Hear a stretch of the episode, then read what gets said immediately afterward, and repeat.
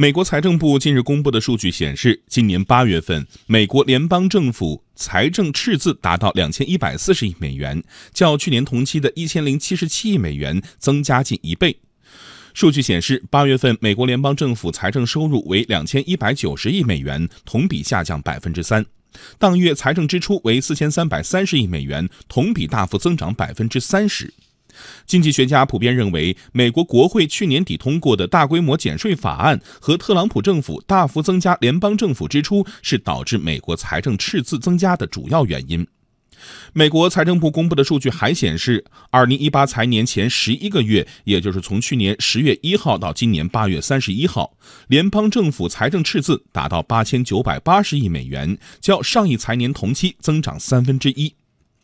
分析人士指出，如果美国财政赤字继续大幅扩张，到九月底，二零一八财年结束时，美国本财年财政赤字可能突破万亿美元大关。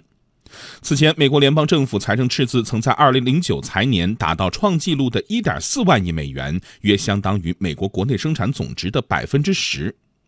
经济学家警告，美国财政赤字大幅上升将继续推高美国公共债务水平，引发外界对美国财政和公共债务可持续性的担忧。目前，美国公共债务规模已达到约二十一点五万亿美元。